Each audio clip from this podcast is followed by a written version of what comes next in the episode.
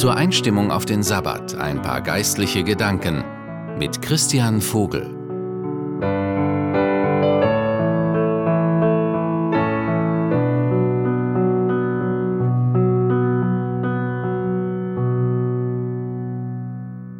Vor kurzem habe ich eine Geschichte gelesen, Verfasser unbekannt, die mich sehr nachdenklich gestimmt hat.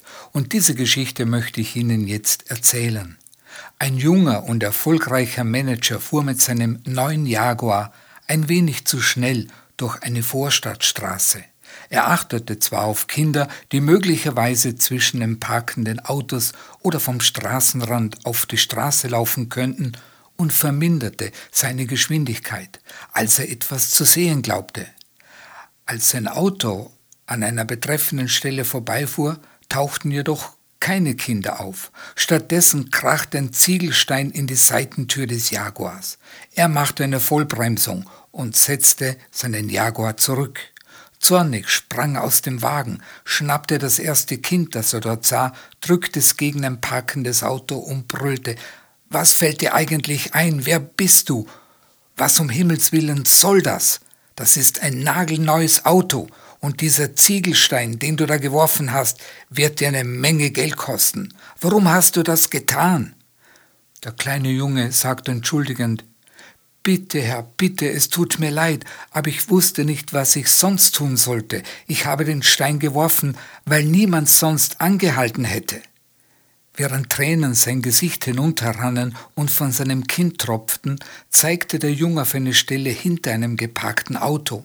Das ist mein Bruder, sagte er. Er ist über den Bordstein gerollt und aus seinem Rollstuhl gefallen, und ich kann ihn nicht mehr aufheben. Mittlerweile heftig schluchzend bat der Junge den erstaunten Manager, Bitte können Sie mir helfen, ihn wieder in seinen Rollstuhl zu setzen. Er ist verletzt und er ist für mich viel zu schwer. Zutiefst gerührt versuchte der Fahrer, den rasch in seinem Hals aufsteigenden Kloß zu schlucken. Eilig hob er den behinderten Jungen wieder in den Rollstuhl und zog dann ein leinernes Taschentuch hervor, um die frischen Schrammen und Schnitte abzutupfen. Ein kurzer Blick verriet ihm, dass alles wieder in Ordnung kommen würde. Danke und Gott segne Sie, sagte das dankbare Kind zu dem Fremden. Zu erschüttert, um Worte zu finden, sah der Mann einfach nur zu, wie der Junge seinen an den Rollstuhl gefesselten Bruder den Bürgersteig entlang weiterschob. Es war ein langer, langsamer Gang zurück zu seinem Jaguar. Der Schaden war gut sichtbar, doch der Fahrer ließ diese verbeulte Seitentür nie reparieren. Er ließ die Beule dort, um ihn beständig an ihre Botschaft zu erinnern. Eile nicht so schnell durchs Leben, dass jemand einen Ziegelstein auf dich werfen muss, um deine Aufmerksamkeit zu bekommen. Manchmal flüstert uns Gott zu und manchmal ruft er sehr kräftig in unsere Seele und spricht zu unserem Herzen. Und wenn wir keine Zeit haben zuzuhören, dann trifft uns auch so eine Art Ziegelstein. Gott meint es immer gut mit uns.